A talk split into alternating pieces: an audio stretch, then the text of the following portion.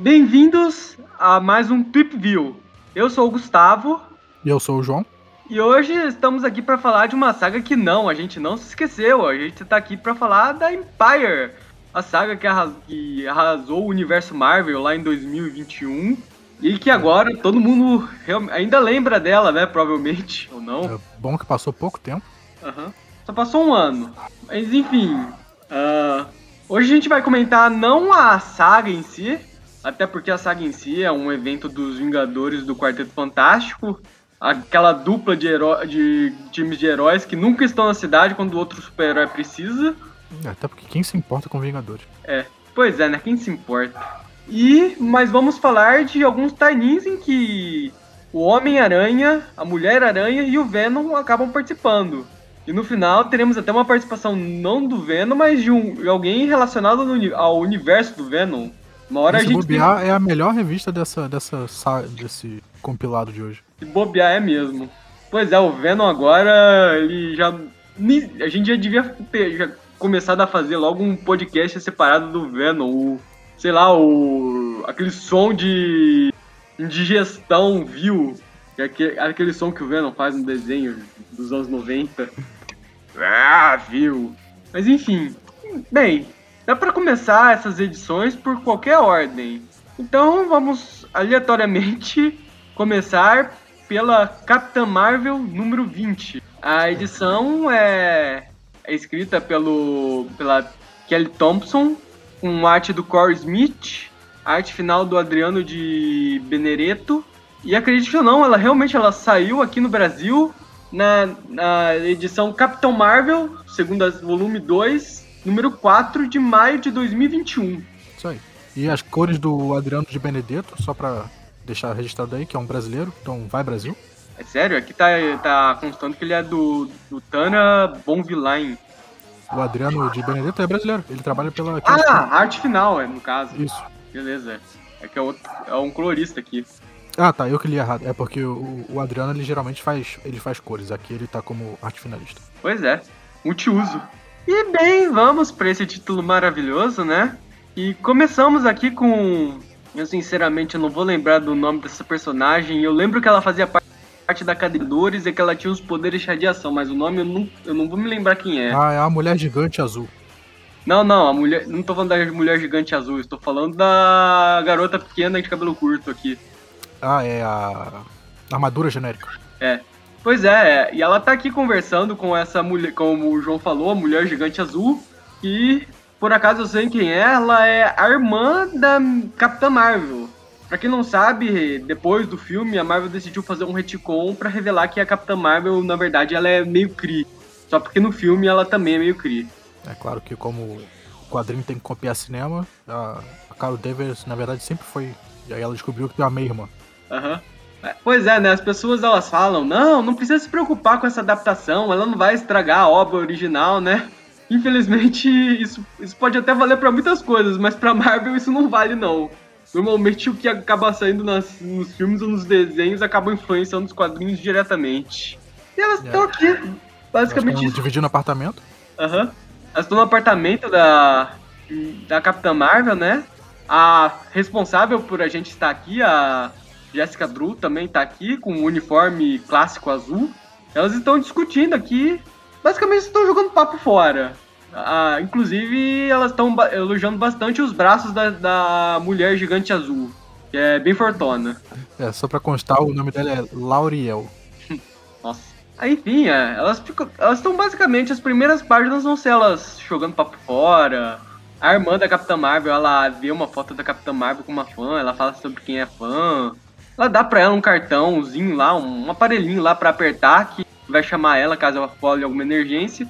De novo, influência dos filmes sobre as HQs. Aí, enfim, depois de muito papo furado, eis que. Aqui, ó, o nome dela é. Ela é Radiação, é oficial. Jennifer Takeda, vulgo Radiação. Aí tem o, o Road, o Máquina de Combate, a Jessica Drew, a Mulher-Aranha. E a Carol Danvers, Capitã. Uhum. Enfim, elas, elas decidem que ela, eles vão lá resolver o problema envolvendo a série Empire lá e decidem deixar a mulher gigante azul para trás com o gatinho da Capitã Marvel. Elas, elas já vão se comunicando lá com o Kling, que agora ele é o imperador do Império do- tanto do Império Kree quanto do Império Skrull. Faz sentido, né? Porque ele, ele também é, é mestiço, não é isso? É meio um, meio outro. Pois é, ele é. né? Então Isso é algo que- sentido. É, essa coisa do Hulk Link virar um, o imperador dos Império Kree Skrull é algo que o Al Elwin, ele vem trabalhando já faz tempo. Desde a época que ele escrevia lá o título dos Novos Vingadores, que tinha o Hulk Link lá. O Hulk Link, inclusive, ele consegue, ele saca lá uma, uma espécie de Excalibur cósmica que dá a ele o direito de governar tanto, ambas as raças. Até porque essa, essa, essa história já não é genérica o suficiente. Bem, enfim, é- ela eles chegam lá, a Capitã Marvel e seu time, eles chegam lá, eles deixam o Hulk League completamente pasmo, completamente deprimido quando eles percebem que a Capitã Marvel quebrou o martelo do Hanon, o acusador, e dividiu entre os colegas dela.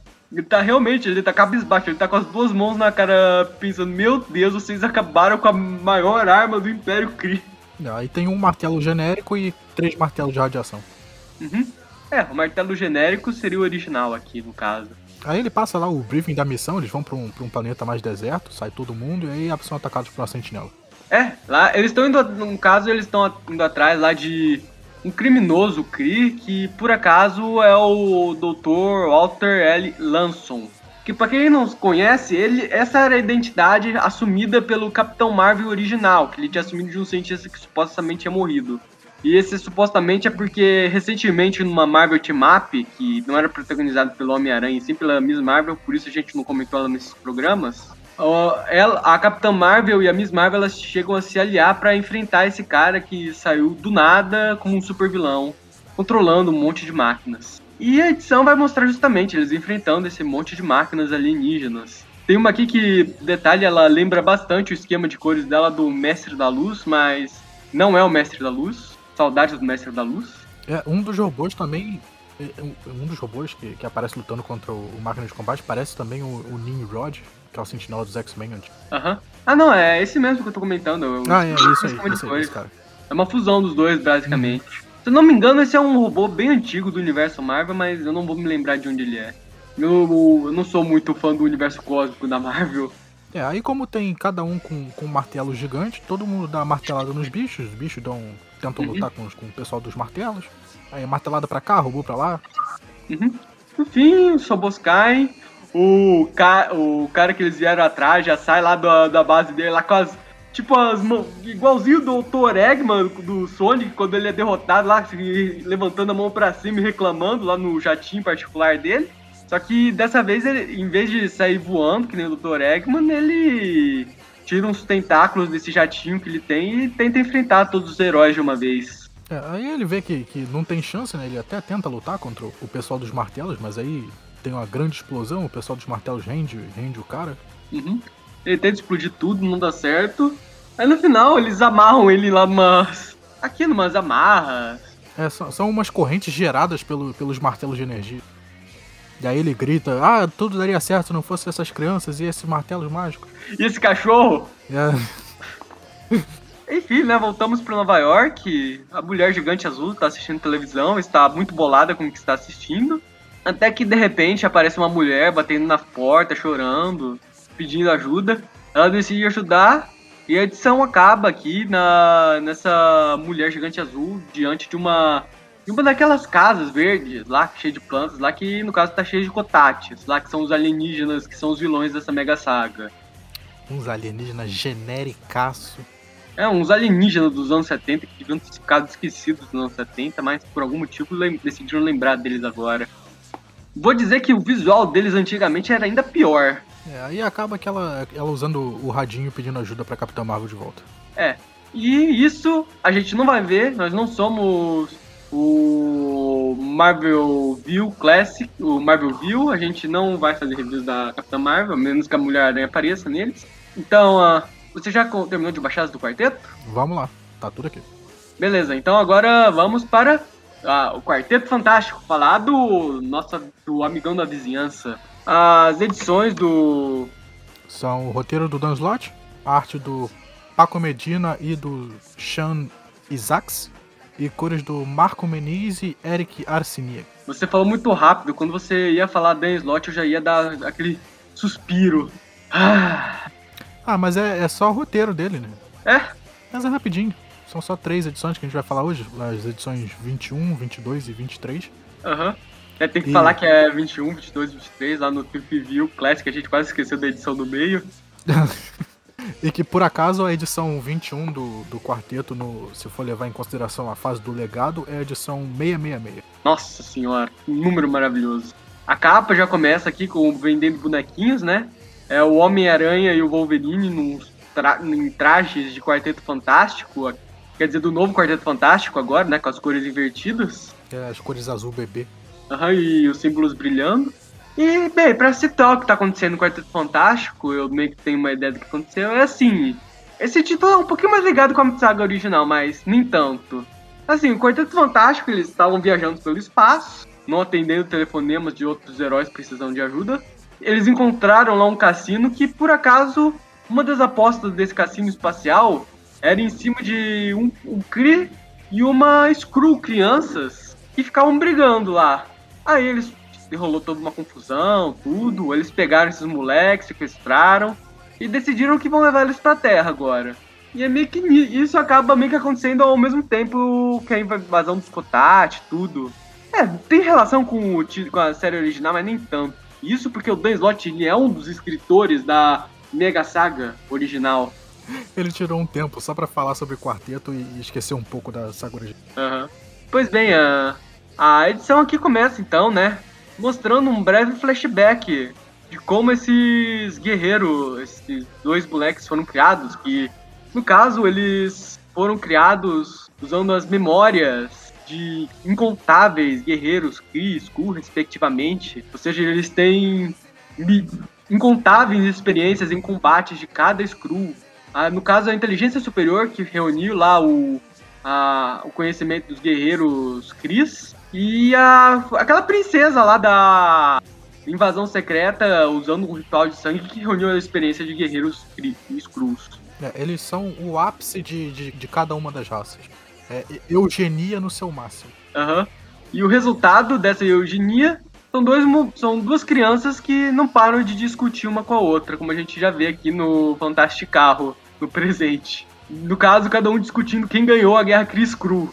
É, tem que vir o Coisa e o Johnny Storm pra botar ordem na casa. Quem diria? Aham. Pois é.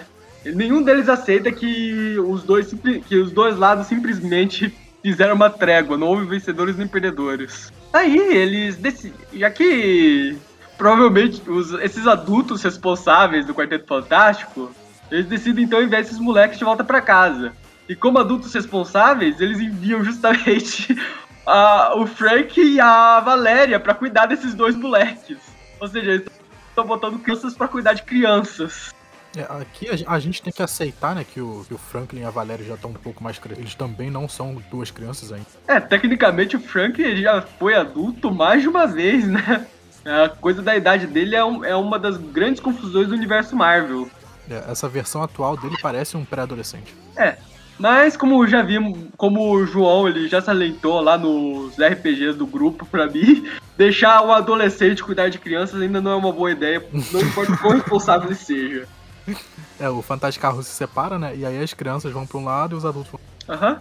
Aí, por acaso, eles passam pelo Vietnã, onde por acaso tem um templo lá do da seita Kotat na Terra. E eles decidem que eles vão atrás dessas crianças. É bem Novo Horizonte isso. É, a seita maluca vê um carro mágico passando, ah, vamos atrás. Tanto lugares da Terra para eles passarem, eles passam justamente por cima desse templo. Bem, voltamos aqui pro pra base do Quarteto Fantástico com a Alicia, que é a esposa do Coisa agora, finalmente casaram, e a Sky, que é uma personagem que o Dan Slott criou. E como ele entende muito de romance, a ideia dele de par romântico pro Johnny Storm é uma pessoa que chega do nada falando: "Eu sou sua alma gêmea, agora namore comigo". E é isso. Você vai contra? Eu não vou. Se aparece uma pessoa e fala isso pra mim, eu aceito. Ah, o Johnny Storm já namorou outras mulheres por muito menos. Enfim, né? O, o Fantástico Carro aqui tá meio que batendo nos prédios, pegando fogo. Aí vemos que os dois moleques, Chris Crew, estão aí já saindo na porrada um com o outro. É, o, o menino Cree, ele começa a dar facadas na, na menina Screw, que se transformou numa cobra gigante.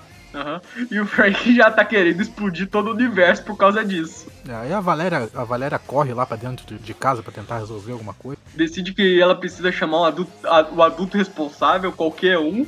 E ela já vai pro computador do Quarteto Fantástico chamar alguém e torcendo pra que alguém responda esse chamado. Ela sai correndo no computador, me mostra o adulto mais próximo. Infelizmente ela se esqueceu da palavra responsável, como a gente vai ver nas próximas páginas. Aí, enfim, o culto Kotachi decide atacar Nova York. Enquanto isso, a Sky e a Alice elas decidem voar pro meio da confusão, onde o Franklin tá aqui segurando os dois moleques que estão tentando se matar. A Sky aqui, ela tá chocada lá com dois Chris e Screw juntos. Ela acho, acho que ela não foi informada lá que os Chris e os Screws, a, as- a briga deles acabou. Não, não, acho que ela tá mais impressionada com o fato dela ter encontrado o Chris Screws pela primeira vez na vida também. É, aí ele, ela, eles conseguem, né? Ela tem tipo um grito sônico, ela para o menino, o Franklin para a menina, e aí tudo se resolve. Aham. Só que enquanto isso, vemos que alguém respondeu o chamado do Quarteto Fantástico. No caso, o Wolverine e o Homem-Aranha. Eu diria que, no caso do Homem-Aranha, valeria como adulto responsável, mas estamos falando de um Homem-Aranha escrito pelo Dan Slott, então ele não vai saber nada, ele não tem nada de responsável. É, esse Homem-Aranha já tem alguns anos que ele não tem nada de responsabilidade. Pois é. E o Wolverine, acredite ou não, ele também ele é o mais próximo de um adulto responsável aí, afinal ele já foi diretor de uma escola para crianças, né? Bem, para adolescentes, o que é mais trabalhoso do que criança. Uhum. Aí, Enfim, o, o Homem-Aranha decide fazer uma homenagem a Amazing Spider-Man 15, a Amazing, a Amazing Fantasy 15, carregando o Wolverine na- nos braços. Que não tá gostando nada dessa, dessa carona. Exato, ele não curtiu a referência forçada. Aí, enfim, né? Tá aí os moleques ainda querendo brigar, tudo. Chega o Homem-Aranha e o Wolverine, o Homem-Aranha com o sentido aranha dele disparando direto. Enquanto o- a menina, ela. A menina Screw, ela vê o Wolverine chegando, se aproximando. Ela corre pra. Ela vai correr pra cima da Alice, o Wolverine ele logo reage a um tigre correndo em direção de uma mulher cega e já esfaqueia o tigre, matando a menina praticamente. É, Inclusive a edição termina lá com a visão dela ficando escura, só faltando aparecer a luz branca. É, isso porque o Gustavo disse que o Wolverine é um adulto responsável. Acabou É, de matar todo- a menina. Todo mundo sabe que quando o Dan Slott pega uma- um personagem que é minimamente responsável, ele vai fazer ele fazer algum tipo de cagada muito estúpida. No caso, o Wolverine esfaquear uma criança. Beleza, vamos pra próxima edição. Ah, eu esqueci de comentar, essas edições elas saíram aqui no Brasil na Quarteto Fantástico número 6 de março de 2021 e na Quarteto Fantástico 7 de abril de 2021. Olha só, Quarteto Fantástico tá com revista própria no Brasil? Pois é, não, não é revista própria assim, não. Assim como Capitão Marvel, é aqueles encadernados de seis edições. Eles pegam seis edições de um título, juntam todos num único um, um encadernado capa mole e vendem nas bancas por um preço mais caro. Achei que era tipo uma mensal mesmo. Sim, eu não sei porque estamos surpresos, nós estamos lendo dessas edições aqui, né? Sim, sim, claro. Pra fins legais, estamos lendo essas edições aqui. A gente foi na banca de jornal e comprou essas revistas. Aham. Pagamos o preço integral por elas. Aí, enfim. Agradeceu o mês jornaleiro e fui embora. Aham. Enfim, voltamos aqui pra próxima edição. Ah, roteiro do Dan Slott, arte do Paco Medina e do Sean Isaac, Isaac C.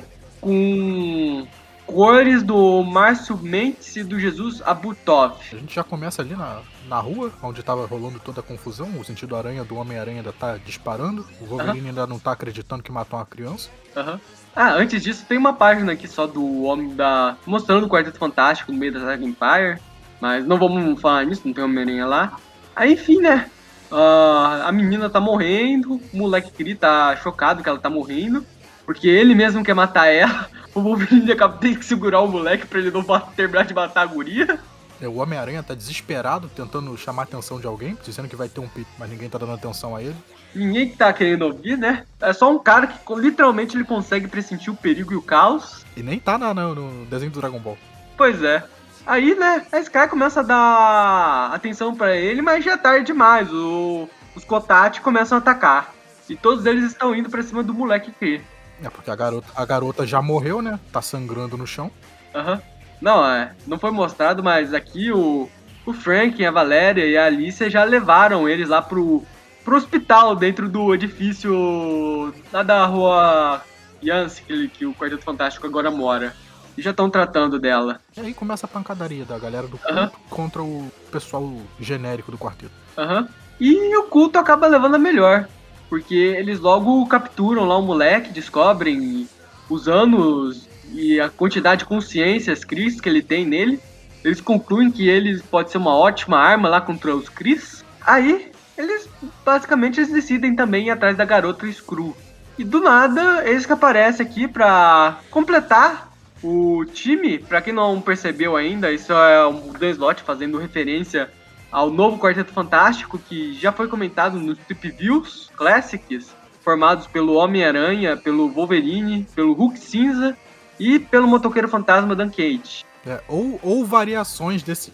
Ou variações desses heróis, né? Quando a gente tava na saga do Venom, do Aham. Agente Venom, era o Agente Venom, a, a menina que era o, o Motoqueiro Fantasma, a Hulk X-23 e o Hulk Vermelho, isso. Aham, Então qualquer variações desses quatro heróis podem ser o novo Quarteto Fantástico. aham.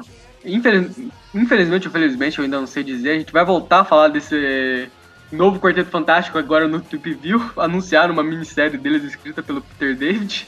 Mas beleza, os dois estão aqui entrando na porrada com os Cotates que invadiram o prédio da rua Ennis. Enquanto os Cotates aqui, eles conseguem fugir lá com o moleque Crew sem problemas. O Wolverine até tenta impedir, mas lançam uns espinhos nele e cai no chão. O Wolverine que já foi explodido até virar só esqueleto, cai com os espinho. Aham. Aí vemos que o Hulk Cinza e o Motoqueiro Fantasma que apareceram, na verdade era o o Frank e a Valéria usando uns hologramas aqui. É, tudo pela referência, tudo pela referência. O Franklin e a Valéria também são fãs do novo Quarteto. Aham. Eu não desculpo. Aí do lado de dentro tá todo mundo sendo cuidado, todo sofreu graves danos. o Franklin tá bolado com o Wolverine, chega a meter um soco na cara dele. O Wolverine, obviamente, não vai fazer nada, porque o Franklin ele tem o poder de acabar com o universo se ele quiser. Melhor não entrar na porrada com o moleque. Tem- É, melhor não, poder- não tentar. Melhor não apunhalar uma criança de novo agora, né? É, mais uma, né? E aí todo mundo fica tristinho, cabisbaixo, quando o Reed Richards liga pra saber da situação. Aham. Aí eles têm que, que informar, né? Tudo que aconteceu. O Reed fica meio decepcionado. Mas beleza, ele decide dar pro, pro Homem-Aranha e pro Wolverine umas roupas que ele já tinha prontas pra eles. E aí, esse novo esse quarteto fantástico aqui, esse novo, novo quarteto fantástico, decide se unir pra resgatar o moleque Kree. E veremos como o excelente, o importantíssimo trabalho que eles vão fazer resgatando ele na próxima edição. Vamos pra edição 23. Eles, eles serão menos hum, indispensáveis para solucionar esse problema. Mas enfim, a edição 23. É, no caso, as duas primeiras que a gente comentou foram as que saíram no Quarteto Fantástico 6 e essa saiu no Quarteto Fantástico 7. Aí, roteiro do Dan Slott, arte do Paco Medina, cores do Jesus Arbutov. Beleza. Começamos aqui com, os com o exército Chris Crew enfrentando os Cotates nas ruas de Nova York, enquanto o Homem-Aranha, Wolverine, Frank e a Valéria também estão ajudando a resolver esse problema, tentando perguntar para os soldados aqui se por acaso eles viram alguma criança sendo sequestrada no meio da confusão. Cara, lá do Nova York tá uma palhaçada nessa saga. É um monte de homem-árvore, homem-verde, homenzinho azul. Pois é, é, só, é mais, só mais uma quarta-feira pra, pra Nova York, né? Toda semana rola uma invasão dessa na cidade. Eu acho que o povo já tá acostumado, já deve ter, sido segu- já deve até ter seguro pra essas coisas. Um seguro bem caro, né? Afinal, a, a chance de você sofrer esse tipo de dano é bem alta. Mas enfim, a- eles continuam perguntando tudo. Até que a Valéria ela consegue seguir uma pista lá e ela consegue descobrir como é que achar, como achar esses moleques. Enquanto eles, isso, eles acabam tendo a pista de, de ir pra um prédio antigo da Alquemax, eles passam lá, o prédio tá todo decadente. E aí mostra o, um- uma filial do, desse culto, né? Que tá o pessoal lá, que parece uns ninjas olhando pra, pra piscina, que a piscina fala porque eles têm que fazer. Aham, no caso a piscina tá refletindo o rosto lá do, do filho da da Mantis com o Mestre das Espadas, que é o grande vilão dessa saga, pra quem não sabe. Ele que deveria ser o Messias Cósmico virou o vilão do universo Marvel genérico. Ah, eles resgataram esse plot da Mantis ser, ser a mulher que ia gerar Messias, que ela era. Que tinha todo um, um negócio desse da, quando a Mantis nasceu, que ela era a mulher que ia dar fruto, tipo Jesus cósmico, não era isso? Aí esqueceram isso completamente por 30 anos e agora voltaram. É, decidiram, vamos pegar esse Jesus Cósmico e vamos transformar ele num vilão aqui? Pois bem, Aí, enquanto a piscina dá ordens, eles decidem começar a extrair as memórias de, dos inúmeros combates Cris que esse moleque tem para criar a arma deles lá contra os Cris e Skrulls. Enquanto isso, lá a menina, a menina lá no hospital, ela consegue pressentir lá o que tá acontecendo. Aí ela assume a forma lá da Sky e sai voando lá para resolver o problema. Isso. Enquanto a Sky de verdade tá lá caída, cheia de, de espeto no cu. Pois é. Voltamos aqui pro Frank e a Valéria perdendo tempo aqui, já que eles não. Eles. Ah, enquanto a Valéria ela tenta encontrar lá onde estão os moleques. Aí enquanto eles perdem tempo, aqui no, na base dos Kotat, lá na, no Vietnã, a menina Screw já achou lá eles, já tentou se infiltrar lá nessa organização, foi. já, já foi apagada num único soco e presa também o cristal lá. Agora é só um pouquinho de trabalho a mais, porque eles vão tirar as habilidades de combate do garoto e da garota. Aham. Uhum.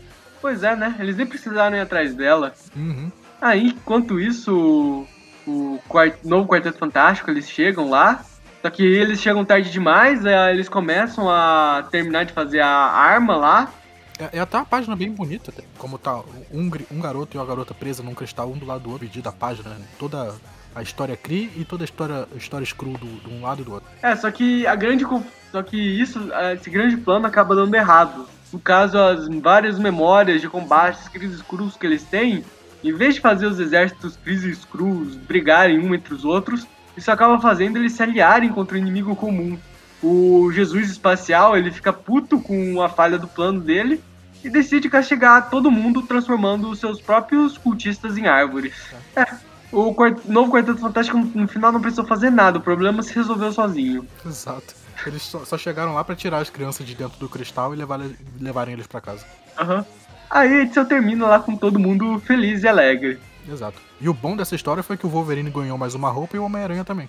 Exato, mais bonecos. Quem sabe, o grande vencedor disso foi a Marvel que vai poder vender mais bonecos do, do Wolverine e do Homem-Aranha. Foi a Hasbro, que tá agora fazendo esses bonecos para vender. Aham. Uhum. Uh, você. Quais você já tem baixadas aí? Tô com tudo aqui, vamos lá. Beleza, vamos pra Savage Avengers então, que é o que tá na ordem aqui. Savage Avengers. É que tem o Conan? É, que tem o Conan, vai ser rápido. Vai ser rápido essa história é engraçada, apesar de ter o Conan. Uhum. Pois bem, uh, vamos aqui pra Empire Savage Avengers. Uh, essa edição ela é escrita pelo Jerry Dungan, artes do Greg Smallwood, Nome bem sugestivo esse, Smallwood, aqui no Brasil seria traduzido como pau pequeno. que vacilo. É. E essa edição, ela saiu aqui no Brasil na Império número 2 de abril de 2021. É, e ela começa de uma maneira engraçada, né? Num torneio de luta livre. Tá, todo, tá um pessoal vendo lá, dois lutadores saindo na pancada. E tem um pessoal que não tá nada feliz com, com quem tá comentando a luta atrás deles. Quem tá comentando a luta é o Conan, que tá comendo um burrito, tomando uma cerveja. Pois é, o Conan é um desses. Aí acaba que o próprio Conan já aproveita e ainda começa uma briga no meio do. do da, da apresentação de luta livre, né? O Conan, além de ser essa pessoa que incomoda todo mundo durante o show, ela ainda é que começa a briga no meio do show. Exato. Enquanto o pessoal tá, tá fingindo que tá brigando no ringue, o Conan tá brigando de verdade na, na plateia. Só que aí tudo para quando um galho de árvore invade lá o, o estádio. Pois é, né? Não foi a, o segura, o quando foi salvo, né? Quase que as seguranças expulsam ele do show. Felizmente o show já foi interrompido antes dele. Aí, né, enquanto vemos aqui do lado de fora do estádio que cresceu uma árvore gigante na cidade. No caso, eles estão na Mexico City, estão no México lá. Pra provar que nem tudo acontece só em Nova York. Isso, aí a árvore gigante começa a abduzir pessoas, tem o povo árvore também que vai pra rua, vai capturar gente. Aham. Uhum. O Conan começa a brigar com esse povo árvore, come uma maçã enquanto tá brigando, matando o povo árvore. Ele chega a receber uma flechada que, segundo Conan, na, o arco e flecha é uma, são armas de covardes. Eu gostaria muito de ver o Conan se encontrando com o Gavião Arqueiro depois dessa. É. É engraçado que ele toma essa primeira flechada e, e ele age como se, se não fosse nada, né? Ele vai para cima do povo árvore. Só que enquanto ele. Quando ele vai partir para cima do povo árvore, ele começa a sentir tonto. Ele vê que tem veneno e desmaia. E tem uma página inteira de preto, quadrado preto. Aham. Uhum. Aí ele começa a ter umas alucinações na neve com uma mulher gigante aqui. Alucinações não, isso é o meu sonho de consumo. Se, se eu desmaiar e acordar com a mulher gigante, não me acordem, por favor. Eu acho que essa mulher é alguma mulher do passado do Conan, mas eu, infelizmente, eu não sou. Eu não conheço muita cronologia do Conan, especialmente a cronologia do Conan da Marvel. É, aí a mulher gigante pega ele, vai comer ele, no sentido antropofágico. É, nesse momento eu posso te acordar ou não? Ah, mais um pouquinho. tá. Aí quem acorda. Aí o Estraga Prazeres que acorda ele acaba sendo o Ed Brock, o Venom, que tá passando por lá. Com um paquímetro na mão. E é engraçado que quando o Ed Brock aparece, ele, ele já manda uma. Ah, então, se você tá meio confuso, pode, pode ver lá o, o que aconteceu antes aqui. Pois é, eu fico imaginando que tipo de planta será que tinha naquela flecha lá que acertaram o Conan. Um alucinógeno muito maluco. Não, mas Aí não tem problema, é tudo natural, né? É. o Ed já, já acorda o, o Conan, né? Que na verdade não tinha mulher gigante nenhuma, era só a planta, a, a, a flor da árvore gigante que nasceu lá no, na cidade. Aham. Uhum. Eles decidem fazer um Marvel Team Up. O Ed já joga o paquímetro que ele tinha o Conan, pro Conan usar de martelo. Uhum. Aí começa a porradaria lá, eles quebrando a cara dos Kotate na cidade, na balada. Uh, eles encontram lá um. Não é um fazendeiro aqui, eu acho que. Não sei dizer se esse cara tá dirigindo um trator aqui ou outra coisa matando lá os cotates. Ele tá usando aquelas máquinas de colheita lá pra, pra fazer pedacinhos dos cotates. Isso, é, fugiu a palavra, eu lembrei agora. É uma colheitadeira. E isso é um jeito legal de, de cuidar de, de alienígenas em formato de árvore. Pois é. Aí quando uh, ele, o Conan salva o fazendeiro, aí ele, ele próprio decide pegar a colheitadeira, a ideia, pegar a ideia do fazendeiro e usar a colheitadeira lá pra massacrar todos os, os cotates. E o Venom, ele também gostou. Aí temos uma referência ao desenho dos anos 90, que é o, o Venom, um caminhoneiro aqui atropelando os cotados. Venom caminhoneiro. Caraca, e, e, é isso mesmo, né? O Venom ficou com inveja do trator do Conan e ele pegou um caminhão daqueles que tem carregam gasolina. Aham. Uhum. E já joga na árvore gigante e explode a árvore. É uma baita explosão, queima tudo. Aham. Uhum. Aí a edição acaba lá com o Venom e o Conan na, na sarjeta lá comendo um burrito. Cada um. A gente devia fazer isso mais vezes. É, é, é. Vamos terminar o programa por cima. As duas melhores edições. É, é, essa história é muito legal. Ela é divertidinha, super rápida. O, o esquema de cores dela é bem legal, bem divertido, dinâmico. E é, bo é boa de ler. É, a arte é boa. Não, não tem muito do que reclamar dessa, dessa edição mesmo. Pois bem, uh, vamos agora pra Empire End, que é a última edição do programa. Empire's End, Web of Venom. Aham. Uh -huh. Essa não tem muita relação com a saga, mas tem os Cris e os Skrulls, então vamos seguir ela. Essa, no caso, ela saiu aqui no Brasil na V 23. Uh, um segundo que eu já 21. pego a equipe criativa. Uhum. E aí a. A equipe criativa é o, o Clay McLeod Chapman no, no, roteiro, Gil Villanova com, na, na arte e as cores do Frank da, Darmata. Uhum. E a edição começa aqui no espaço onde aquelas cabines lá do, começa com o começo de Alien 2, né? A cabine da, lá da Ripley sendo pega por uma nave aqui.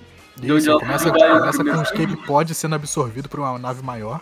Aham. Uhum. Aí eles vão abrir esses space pods e temos aqui um guerreiro Screw com olhos mecânicos, com um olho mecânico. Aí vamos pro hospital dessa nave Screw, onde um outro Screw ele tá querendo saber o que, que diabos aconteceu com ele. Aí ele decide contar a trágica história dele. É, é engraçado que a, a, história inteira é um flashback desse Screw com olho mecânico. Aham. Uhum. Mas é uma história legal, uma história boa. Aham. Uhum. Aí vamos para um planeta que suspeitamente ele tá envolvido por tentáculos pretos. O que será que pode ter sido? Enquanto a nave do Império Chris Cruz se aproxima para investigar o que está acontecendo. Uh, temos o Aviron, que é um cara que tem uma história com os pelos escuros, ele é o que parece mais humano, que a pele dele é, é da nossa cor mesmo. Ah não, esse é o capitão. É o capitão Cree. É, Avron é o capitão. Aí tem a Tarna, que é como se fosse a, a piloto da nave. Tem um cara que se chama Kia, que ele é um, é um outro piloto Cree. E é um ex-pirata espacial também, aqueles piratas que aparecem nos X-Men. Milans é esse cara do olho mecânico ou é a outra? Não, é, é o cara mesmo do olho mecânico. Aí tem outros dois personagens, que aqui na, nessa primeira parte não, não tem o nome deles, né? Tem uma outra mulher Screw e um cara que parece, parece realmente um humano. É, o Ethan Edwards, ele é um órfão. Uh, é, um, é um órfão Screw que foi enviado pra Terra como, criança, e essa é meio que a forma que ele assumiu. Se bobear, ele é um personagem real do universo Marvel e a gente não tá sabendo. É, é uma, é uma tripulação bem diversa, de quase meio a meio de Screws. Eles estão nessa aí de, de ir pro planeta e ver o que tá rolando. Aí dois deles vestem trajes espaciais e vão, vão pro, pra ver os, os pods que estão flutuando ali perto do planeta. E dentro desses pods tem uma meleca preta voando ali. Eles pegam um desses pods, levam para dentro da nave principal. E quando eles abrem, sai meleca de, de Venom para todo lado. Só para comentar, esse Ethan Edwards, uh, conhecido como Virtude, ele é sim um personagem antigo do universo Marvel, relativamente. Ele foi criado na. Veja só, na Marvel Knights Spider-Man 13 de junho de 2005. Caramba. É um personagem do universo do Homem-Aranha, veja só. Quem diria? Ah. Aí eles vão lá investigar a nave, descobrir o que está acontecendo. Eles encontram lá um skatepod abandonado. Só que quando eles abrem lá tem um Skrull que foi tomado por simbiontes. Aí esse Skrull se transforma num Venom gigante aqui. Aí eles percebem que a, essa nave é uma cilada, Bino. É, é, engraçado, né, que quando eles abrem e o simbionte sai de dentro, a, a mulher Skrull, ela já grita, né, simbiontes. Então é uma parada que eles têm medo também. No estado atual dos simbiontes, é, aqui se passa antes da saga do Rei Preto, né? É, você passa um pouco. Essa se passa depois do, da carnificina absoluta e antes da saga do Rei de Preto. Então, e aí o, o cara tá chegando na Terra. Aham. Uhum. E isso aí, ele é o caminho dele pra Terra. No caso, ele acabou tomando esse, plan... esse essa nave. Aí o, o bicho ele já consegue tomar o corpo lá do Capitão Kree. O cara do, da HQ do Homem-Aranha e a Gru, eles tentam fugir. Só que o cara. Ela que por sinal ela apareceu naquela minissérie lá do, do quando surge o sexto filho do Venom lá, o Dorminhoco. Dorminhoco, o, o Sleeper. É. Domingo, caramba. Pois bem, aí eles decidem que eles vão tentar fugir da nave, só que a nave toda como já é envolvida por simbiontes. É, é aquilo que, que parece, né? É que tem mais gente na nave, só que a gente não tá vendo. E a gente tá acompanhando só o pessoal principal. E aí eles olham pro lado de fora, não conseguem ver nada pela janela, porque tá tudo preto, coberto pela gosma de simbionte. E aí a nave toda é tomada por simbiontes, que são tipo zumbis, né? Tomando a nave. E eles decidem encarar tudo diferente. É, como uma Cru aqui, a, a cada aquela, ela, nessa que ela fala corre, dá pra ver que ela tá completamente apavorada. Sim, sim. E aí, como uma medida desesperada, eles tentam desligar a gravidade para ver se vai ajudar eles. Ajuda, mas não tanto. Eles veem que, que os, um dos simbiontes toma uma forma de. como se fosse uma sanguessuga, não é mais uma coisa humanoide, é só uma boca com um tentáculo gigante. Ela lança um raio nessa, nessa criatura que explode. E aí aparece um, um, um, simbionte um pouco maior, né? Ele parece ter uma capa, ele é mais robusto. Sim. É aquele personagem lá que foi criado no Marvel Knights, Homem-Aranha aí. E ah, já foi sim, totalmente é, é ele que foi dominado. E aí essa guerreira Screw, ela decide enfrentar esse cara. Ela diz que ela é, é aquela lá, eu prefiro morrer a perder a vida. Aí beleza, ela perde a vida. É literalmente isso, né? Ela vai atacar o cara e ele empala ela primeiro. Ela não tem nem tempo de falar, eu prefiro morrer a Pronto, morreu. Mas pelo menos serviu para abrir caminho para os outros dois, que é o, uh -huh. o Screw de olho mecânico e, e a outra Kree. Aham. Uh -huh. Aí eles encontram esse Capitão Kree, o que já tá sendo dominado pelo simbionte. Eles dão um tiro de misericórdia nele e vão logo para as cápsulas de fuga. É, o, o Screw de olho mecânico primeiro bota a menina Kree numa, numa cápsula, depois ele ir pra própria. E aí, enquanto ele, ele tá fazendo o caminho dele, aparece o, o vilãozão. O Knu. Ele tá ali fa fazendo carinho no, no, na tripulação que foi tomada o capitão, o que parece mais humanoide. Aham. Uhum. Aí o Knu, ele não faz nada. Ele fala, cara, do que adianta você fugir? Eu vou dominar todo o universo logo, não tem pra onde você ir. Eu, é só uma questão de tempo. Aí decide deixar o cara ir embora. Porque em algum é, momento ele vai pegar ele de qualquer jeito. É legal a, cena do, da cápsula escapando da nave principal, né? Porque tá, tá coberta de simbionte, coberta de meleca. Então vai, faz tipo um, uma coisa de esticando, esticando o chiclete até rasgar a pontinha e a nave, o escape pode sair flutuando pelo espaço. Aí os escape pods saem voando, a nave ela explode. É, parece que, que ele ficou para trás, ele deixou a menina Kree primeiro para ativar um sistema de autodestruição antes dele entrar no, no, próprio escape pod dele. A nave explode, a gente volta pro, pro tempo presente, que é ele deitado na cama, se recuperando, contando toda essa história pra, pra nave que salvou ele. Aham. Uhum. Pra avisar eles que. pra eles se prepararem pros simbiontes que eles estão chegando. Só que o capitão fala, cara, meio tarde para isso, os caras já chegaram aqui.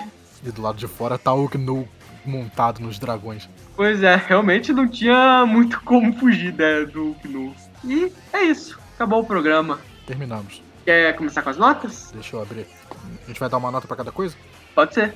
Beleza. Eu acho que, que esse programa vai ser um programa bem na média, porque a gente teve quatro histórias, duas não foram tão legais, e eu particularmente gostei bastante de duas. Né? Vou falar aqui na ordem da primeira da Capitã Marvel. Eu achei bem qualquer coisa. Eu achei interessante o grupo dela, eu, eu não tô lendo Capitã Marvel, não tô acompanhando, então eu caí de paraquedas. Mas achei um grupo bem, bem interessante. A Capitã Marvel, Máquina de Combate, o que mais estava? A menina Radiação e a Mulher Aranha, sabe? Parece que tiraram quatro personagens aleatórios para ser um grupo. E eu consigo ver esse grupo funcionando. A história é, é bem, bem mais ou menos, mas a gente tem que analisar a história, não é, não é, o que ela poderia ser. A história é bem mais ou menos, mas eu queria ver o que esse grupo poderia fazer além disso. Então vou dar uma nota 4 para a história da Capitã Marvel, com seu grupo de martelos. O, a história do quarteto, ela é mais legal, mais, mais aventuresca, até porque os personagens principais dessa da história são duas crianças, né? São duas crianças brigonas entre si. E é engraçado ver que elas estão sempre brigando, mas quando uma delas realmente se machuca, a outra se preocupa, né? É aquela coisa, ah, não, tava te brigando com você só de brincadeirinha, não quero que você morra de verdade. Na verdade, o moleque ele pulou para tentar matar ela, esqueceu? É, mas então, aí quando o Wolverine mata ela de verdade, ele fica tristinho. Não, ele, ele tenta voar nela depois que o Wolverine mata ela de verdade. E aí o, o, os, os, heróis da história que não fazem nada, que a história se resolve sozinho. É, é, é bem isso mesmo. Eu vou dar quatro para acompanhar o, o quarteto. É, a história do Conan é legal, a gente comentou aqui, é uma história engraçada, legal de, de ler. As cores dela são. Ela, ela, é muito um esquema de cores frias e ela só, só fica quente na, quando, quando tá tudo explodindo, sabe? É, é uma história que tem muito preto, tem muito roxo, azul, é, rosa e tem muito vermelho e laranja quando tá explodindo a árvore no final. E é engraçado isso. E eu gostei bastante. Eu gostei dessa. Do Venom junto com o Conan. São dois brucutus, brutamontes. Pare, parece muito um, um espírito de filme dos anos 80, com dois brutamontes implicando com o outro, explodindo coisas e testosterona ao máximo. Vou dar nota 8 pra, pra história do Conan. E a história final do Gnu tem muito um clima de, de Alien, de, de uma coisa presa no espaço, claustrofóbica, do, do inimigo que, que vai te matar e você não consegue escapar da nave. Essa história é bem legal, vou dar 9 pra ela. Beleza. Capitã Marvel. História bem na média. Ela é um tipo de história que não podia se resolver em menos de 20 páginas, né? Muitas dessas páginas foram basicamente o pessoal jogando papo furado. Uh, vou dar pra ela nota 5. É bem na média, o roteiro é mais ou menos, a arte é legal, nada extraordinário. É uma historinha bem na média. Quarteto Fantástico. Eu não sou grande fã do Dan Slott, não sou mesmo. Uh, vemos aqui uma das coisas que mais me irrita no Dan Slott, que são adultos responsáveis agindo de maneira completamente responsável. Não só o Aranha, o próprio Quarteto Fantástico, o Wolverine, a todo mundo tá agindo de maneira irresponsável. O Homem-Aranha, acredite ou não, mesmo sendo escrito pelo Dan Slott, eu acho que ele foi o mais responsável, mas eu acho que é só porque ele não teve a chance de estragar as coisas. E como eu comentei na história, ela meio que se resolve sem a ajuda do próprio quarteto que foi formado na história. Então, pra ela, eu vou dar a nota 3. Uh, ah, Conan e Venom. Como o João falou, uma história bem divertida, a arte é bem maneira, as cores são bem maneiras, o roteiro é bem maneiro. Muita testosterona, o Omelete eu acho que não vai curtir muito, baseado no que eles falaram lá de Top Gun. Mas eu curti, vou dar pra ela nota 8. E para essa última, eu dessa vez eu não curti ela muito. Eu achei ela bem divertidinha, assim, uma boa história de terror, mas eu particularmente não achei assim nada demais nela. Então, pra ela vou dar uma nota 7. Que na média vai ficar uma nota 8, que eu acho que é uma nota justa. Tá. Bom, se a matemática não me falha, a gente fica com a média da revista da Capitã Marvel 6,5, a revista do Quarteto fica com a média de 3,5, a do Conan fica com a média de 8 e a do, do pessoal da tripulação perdida no espaço com os simbiontes a média de 8. Aí se for calcular a média do programa, não sei fazer a média do programa. Deu que a média do programa foi Programa nota 13, olha só, acho que ela só tá mais alta. Desculpa, meus professores de estatística estão rolando no túmulo agora. Eu, eu não sei fazer essa média, pera aí. É, vai dar um programa nota 6. 6, isso. Como é bom ter gente que entende matemática no. Pior que eu nem sou tão bom em matemática. pois bem, é. O programa nota 6 é um programa passável, né? Sim, sim. Histórias boas, histórias médias. Histórias do Dan Slott. É, eu não, eu não desgosto tanto do Dan Slott assim, não. Achei que, que ele foi convincente nessa história aí que a gente leu, nessas três edições. Ah, eu sou meio hater dele mesmo. Aí também tem a Kelly Thompson, que em breve a gente deve começar a ver ela. Se não me engano, ela vai escrever algumas edições maravilhosas da saga Beyond do Homem-Aranha. Se não me engano, é ela que é, são as edições mais elogiadas da saga. Que bom. Vamos, vamos esperar para chegar. Ou foi aquele ou foi aquele Sude Connery? Eu não sei dizer. Me corrijam nos comentários. Foi foi uma escritora da Capitã Marvel que escreveu aquelas edições. Então é isso. A gente finaliza por aqui. A gente toda sexta-feira tem Tweep View, que é esse programa que a gente fala sobre revistas mais atuais do Homem-Aranha ou de personagens que rodam o universo do Aranha. Toda quarta-feira a gente tem Tweep View Classic, que a gente fala sobre revistas velhas, revistas antigas. É, uma vez por mês a gente fala sobre um vilão específico do Homem-Aranha em histórias que não são do Homem-Aranha. É, e toda última sexta-feira do mês a gente tem o Tweepcast, que é um programa mais estilo podcast genérico, que a gente escolhe um tema e debate sobre ele. É, se você gosta do que a gente faz, você pode seguir a gente no Facebook, Twitter, Instagram, é, qualquer outra rede social como arrobaracnofan. E se você puder contribuir financeiramente, a gente tem Padrim, padrim.com.br aracnofan, que a gente tem alguns é, tiers de apoio, que você pode ver lá quais são as, as vantagens para você, e apoiar a gente financeiramente. Se você não puder, espalhe a nossa palavra, os podcasts, para quem você conhece, sua mãe, seu pai, amigos. É, a gente tem também um servidor no Discord, pode entrar lá e bater papo com a gente. De vez em quando a gente abre gravações para pro pessoal do Discord, aí o pessoal pode ouvir a gente ao vivo, não só o podcast editado. E a gente tá no YouTube. YouTube a gente tem estado bastante ativo, geralmente todas as sextas-feiras, excluindo sextas-feiras que ninguém pode por causa de motivos pessoais, a gente tá jogando RPG baseado no universo do Aranha, com um personagem bastante interessante, bem legal de ouvir. Se você quiser passar lá para ouvir a gente jogando RPG no YouTube, fique à vontade. Só para confirmar aqui, é mesmo aquele Thompson que vai escrever a saga, as histórias do Beyond, que são extremamente elogiadas pelo público. Bom, eu não sei se você tá sendo irônico ou se são boas mesmo. Não, não, tô sendo irônico. As edições dela são as mais criticadas. Bom, a gente chega lá uma hora. Muito em breve, a gente já. Quando esse programa saiu, a gente já terminou de gravar toda a fase do Nick Spencer.